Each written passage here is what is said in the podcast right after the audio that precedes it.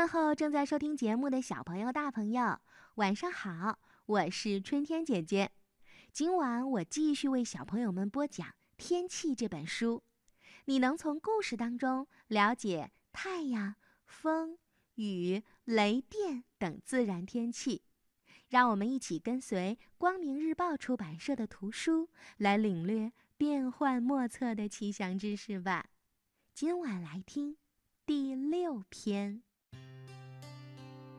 软弱的霜妹妹和坚强的雪姐姐。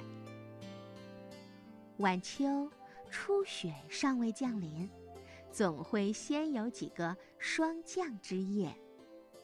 夜晚。地面上的空气降温，春夏富含水蒸气的空气，这时就变成了极小的水珠——露珠。如果空气足够的潮湿，夜晚的温度足够低的话，那清晨的大地就会被一层晶莹白色的晶体霜所覆盖，看上去就像下雪了一样。但是，它只是像雪，并不是真的雪哦。它叫霜。这些小晶体和雪花的晶体是很像的。我对霜和雪的区别呀，一直都非常感兴趣。在我的想象中，她们是一对身穿同样洁白衣服的姐妹。但衣服里面的心却是不一样的。霜的心很容易融化，常常在太阳还没出来的时候就已经融化干净，找不到它的一点影子啦。而雪的心要坚硬许多，即使在太阳底下，如果温度依然很低，它照样不会融化，照样铺天盖地。皑皑一片，一点儿也不示弱的和太阳比试高低。这样看来，霜这个小妹妹要软弱得多，而雪这位大姐姐是多么坚强呀！雪花就像成千上万颗钻石一样闪闪发光。雪天的大地看上去总是白茫茫的、无边无际，因为雪花掩盖了所有凸凹不平的地面。如果这时东风吹起松软的雪花，埋没地面所有的足迹，在雪地里行走的人就很容易会迷路啦。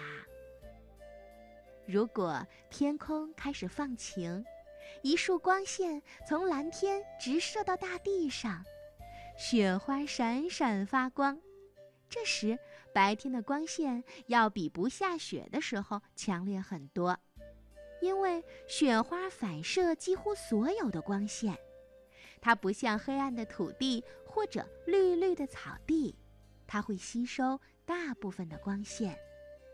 这可真是一个滑冰的好天气呢。因为湖面已经冻实了，刚开始冷的时候，湖面只有一层薄薄的冰层漂浮。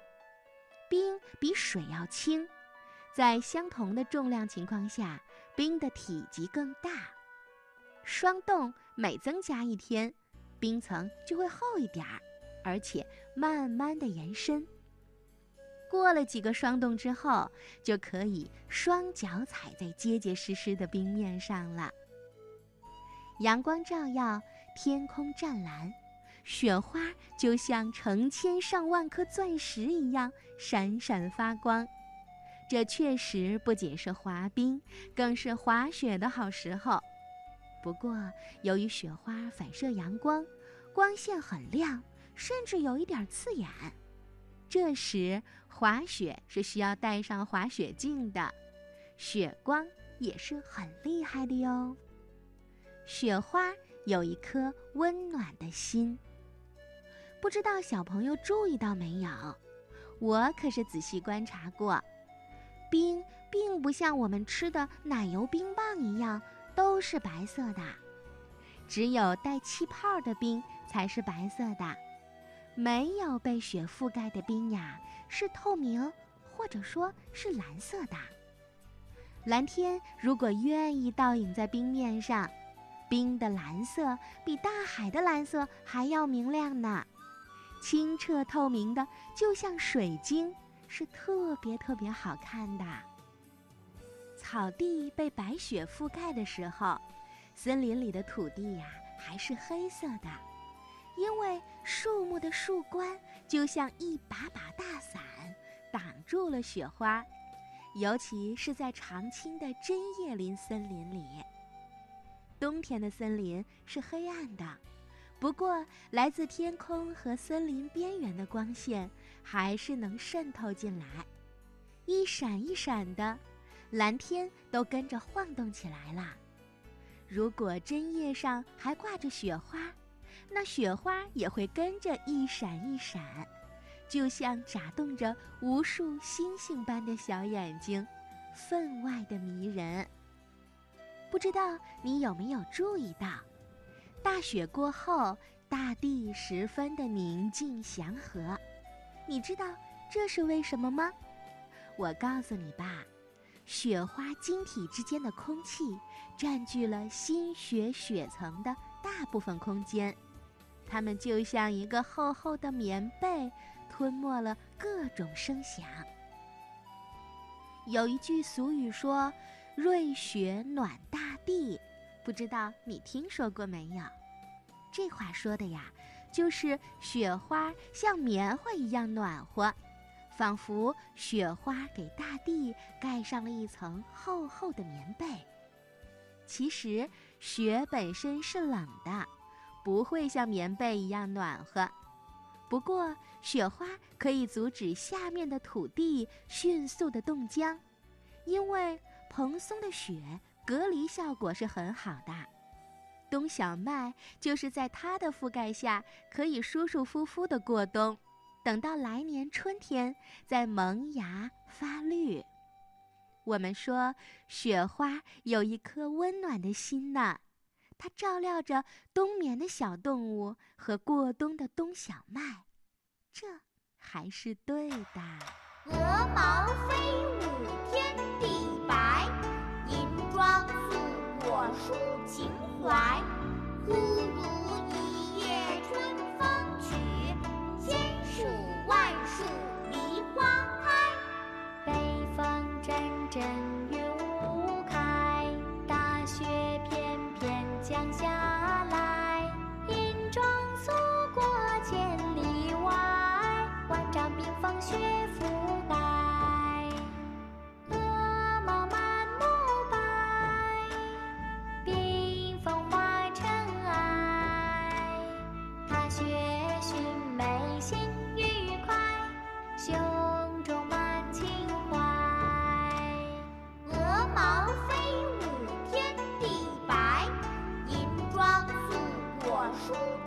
雪